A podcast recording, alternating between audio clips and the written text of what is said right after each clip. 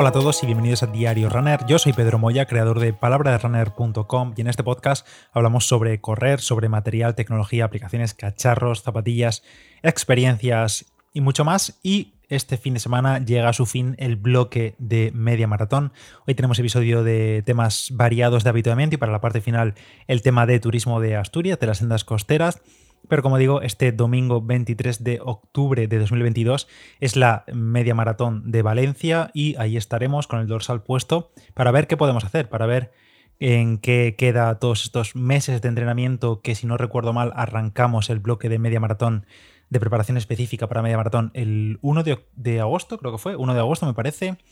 Han sido unas cuantas semanas, algunas más duras que otras, algunos días muy duros en verano por el calor, por la distancia y demás, y otros pues bastante más suaves, sobre todo ahora el último mes y poco que ha bajado más la temperatura y se han hecho los entrenamientos más llevaderos,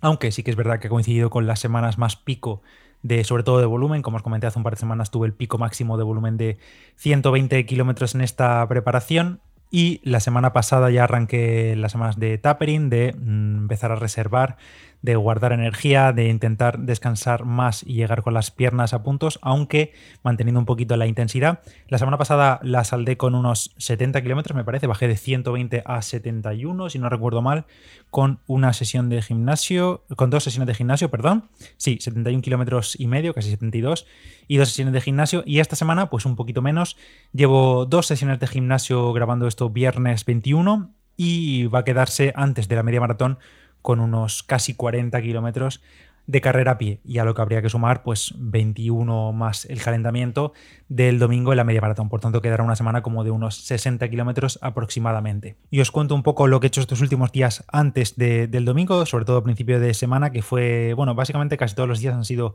muy suaves, de simplemente rodar, simplemente rodar y ya está, rodar a 5, 5.20, una cosa así con algún día de alguna aceleración de 100 metros, 6 por 100 metros, aceleraciones simples, sin volverse loco, sin ser sprint, sin acabar muerto, simplemente acelerar un poco el paso para también activar un poco las piernas. Y el único día de mayor intensidad de esta semana lo hice el martes, que fueron 13 kilómetros, con eh, dentro de esos 13 kilómetros un bloque de 3 kilómetros a ritmo teórico de media maratón y después de ese bloque otros eh, aceleraciones 6 por 100 metros, pero en ese entrenamiento digamos que es un poco para darte confianza de cara también a la media maratón, para ver que todo está en su sitio, para probar ese ritmo teórico de media maratón que me gustaría llevar. Y sin ser sincero pues no acabé pues con las mejores sensaciones ni eh, con la mayor confianza para poder afrontar la media maratón a ese ritmo teórico. Hice los 3 kilómetros a 3.38 de media, calenté unos 4 kilómetros a 4.44, 4.45 de media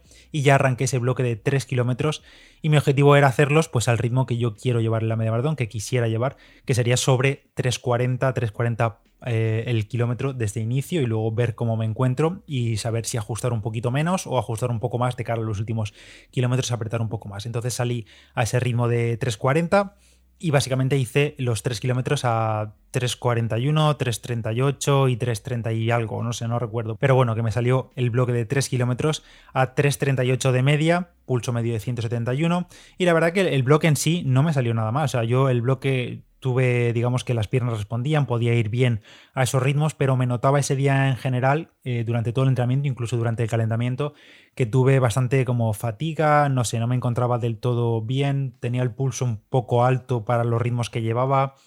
Eh, y luego el resto del día incluso pasé varias veces por el baño, no sé qué fue exactamente, si fue algo que comeríamos el día previo o simplemente que el cuerpo no se despertó bien ese día, pero bueno, que luego el entrenamiento salió bien, hice los, eh, las aceleraciones, me salieron los 13 kilómetros en 59 minutos, bueno, bien, eh, en general el entrenamiento salió bien, pero como luego tuve ese día un poco más torcido en cuanto al estómago y tal, pues no acabé de estar del todo contento. Yo igualmente voy a salir el domingo, creo, si no, si todo va bien, vamos, a 3.40 de inicio,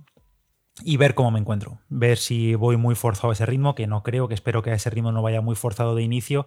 pero ver también si me engancho a algún grupillo, ver cómo, bueno, ver las condiciones de carrera al fin y al cabo, cómo te encuentras luego en la propia carrera en sí y ver cómo evoluciona la carrera. Si de cara a la mitad de carrera o así veo que voy muy forzado, pues intentar levantar un poco el pie y si veo que tengo fuerza, pues intentar apretar lo máximo posible en la recta final. El objetivo ya lo sabéis, ya lo he dicho muchas veces, mi objetivo es batir mi tiempo actual de media maratón, que lo tengo en la milla de Barcelona, que es una hora 19 17 mm, o 15, algo así, o sea, una hora 19 bajos, y yo creo que a día de hoy estoy en mejor estado de forma de lo que estaba en aquel momento, que fue marzo-abril de 2022, de este mismo año. Y yo creo que, al menos por estado de forma, creo que, estoy muy bien, que estoy mejor que en ese momento. Creo también que he llevado un muy buen bloque de entrenamiento, así que saldré a por ello el domingo. Y si luego no sale el día, pues no pasa nada. Y si sale el día, pues perfecto, y será la recompensa al trabajo de estos meses. Y si no, pues a seguir trabajando, porque para los próximos meses vienen otra vez cosas grandes. Este entrenamiento, por cierto, del martes fue ya con más o menos la equipación y las zapatillas de la carrera. Y como ya he comentado en varias ocasiones por aquí o por Instagram, que me habéis preguntado algunos ya durante los últimos días si me había decidido por qué zapatillas utilizar, pues casi con total seguridad van a ser las ASICS Metaspeed Sky Plus, las, la nueva edición de las Metaspeed Sky,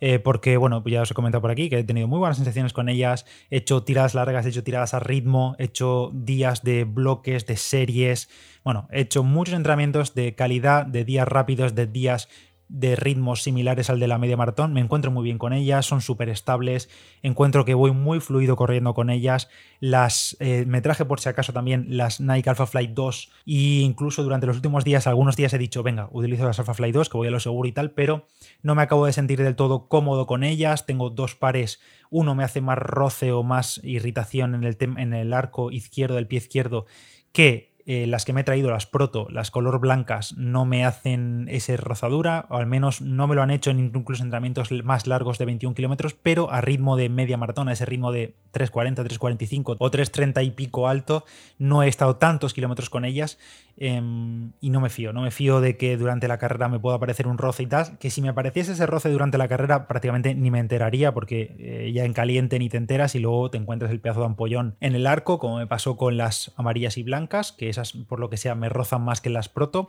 Pero bueno, por todas esas razones y demás, pues he decidido utilizar estas Metaspeed Sky, me encuentro cómodo con ellas, tengo confianza con ellas, son un zapatillón tremendo, sé que no voy a tener diferencias de rendimiento entre utilizar eh, esas, las Alpha Fly o incluso eh, esta semana, como he estado haciendo ya más kilómetros con las Leaning, con las Leaning eh, Feidian 3 Ultra, que os he publicado varios vídeos durante estos días por Instagram,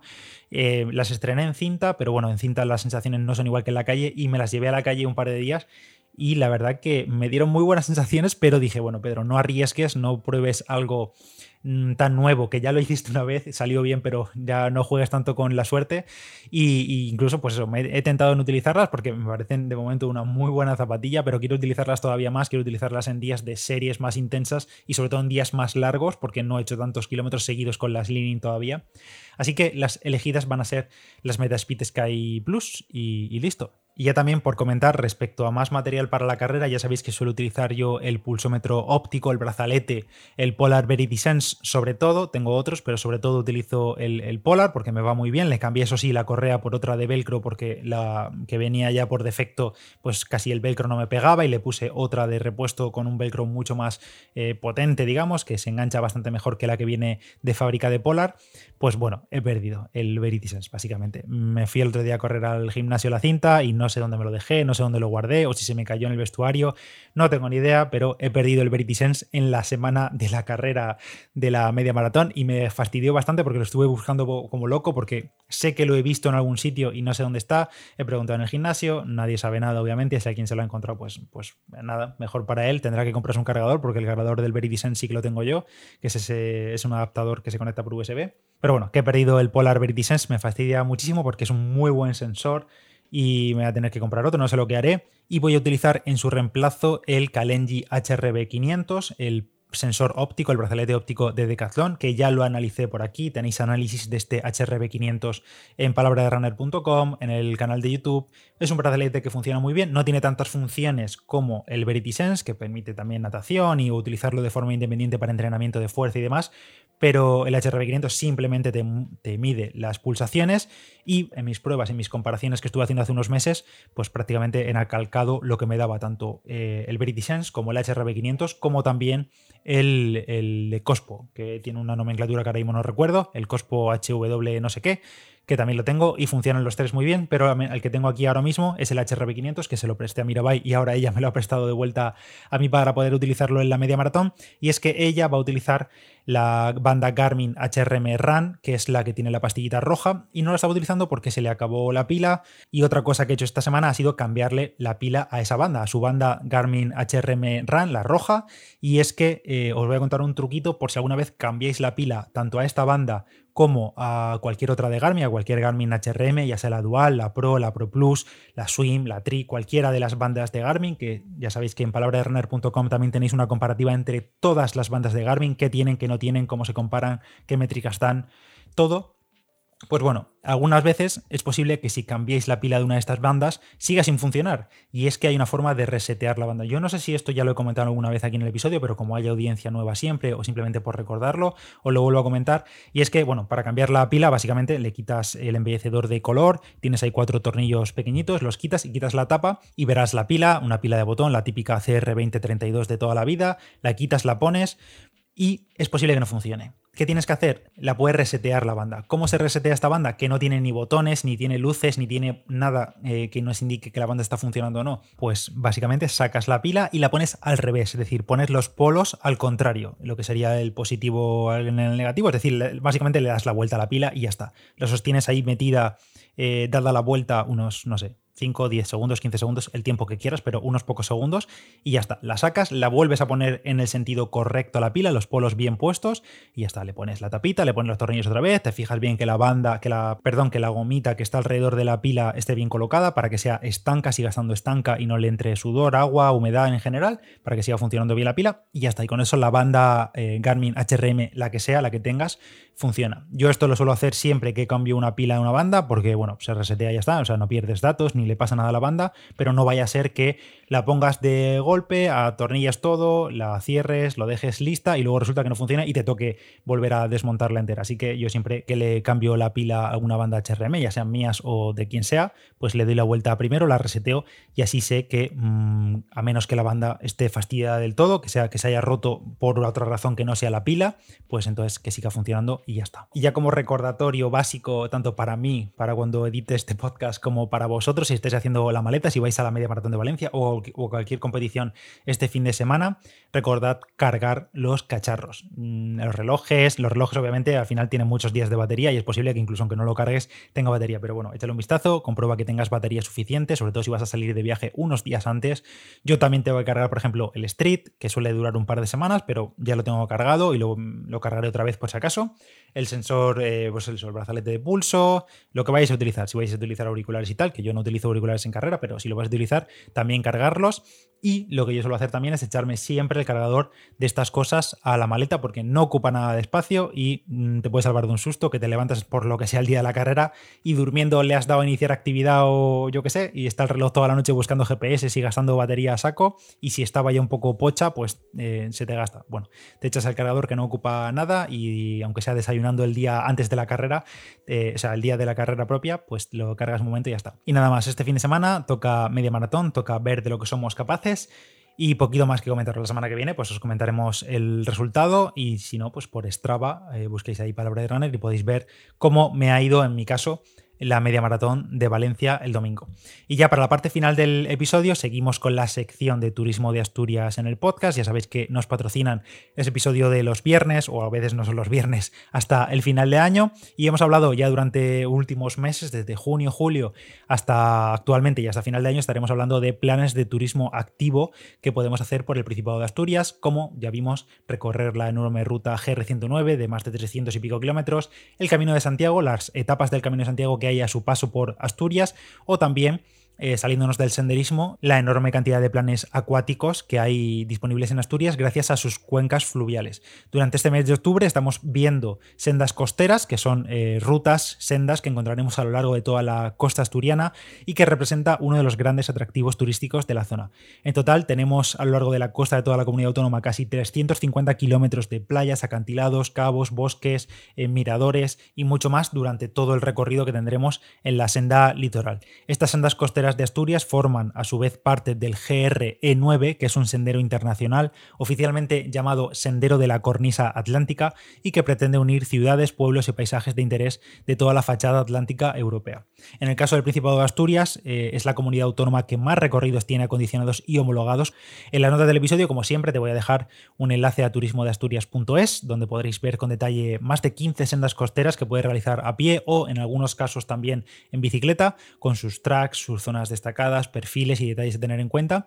Y al igual que os he hablado en otros episodios de otras sendas costeras, en este os voy a hablar de la que va entre la playa de La Ñora hasta Gijón. Es una de las mejores opciones si os encontráis por esa zona y es una senda de baja dificultad que transcurre entre los concejos de Villaviciosa y Gijón, con apenas 10 kilómetros de longitud y arrancaremos en la Plaza de la Ñora con una escalinata que nos lleva entre eucaliptos hasta alcanzar un mirador y desde ahí tendremos una vista panorámica del mar Cantábrico y de la playa espectacular. Siguiendo por esa senda tendremos grandes vistas de los acantilados, de las playas de la Cagonera y Seria, pasaremos también por el mirador de la Providencia y en la parte final recorreremos toda la playa de San Lorenzo disfrutando de la vista de toda la bahía de Gijón y acabando en el cerro de Santa Catalina también con unas muy buenas vistas. Nos aconseja, por cierto, esta ruta hacerla en bicicleta porque el suelo es empedrado y aunque sean solo 10 kilómetros, pues en alguna zona se necesitaría al menos una buena bici o tener unos mínimos de técnica en la bicicleta. Además, el perfil, sobre todo en la parte inicial, en la parte de los acantilados y tal, tiene muchas subidas y bajadas y luego ya cuando llegamos a la bahía de Gijón, pues ya es simplemente llano, pero esos primeros 5 o 6 kilómetros de la etapa se puede hacer un poco difícil en bicicleta y sobre todo si no se tiene nivel, claro. Así que mejor andando, que serían como unas 4 horas tranquilamente, muy tranquilamente, para hacer los 10 kilómetros. Y con esto ya llegamos al final de este episodio de Diario Runner. Gracias a todos por escuchar una semana más. Gracias a todos los que valoráis el podcast en Apple Podcast y en Spotify. Se agradece muchísimo si dejáis 5 estrellas por ahí, que es gratis, no cuesta nada. Y se agradece muchísimo, como digo, pero muchísimo no os imagináis. Y nada más, yo soy Pedro Moya, palabra de runner en Instagram y en Strava. Y nos escuchamos la próxima semana con más episodios de Diario Runner y os contaré cómo ha ido esta media maratón. Un abrazo y que paséis buen fin de. Chao.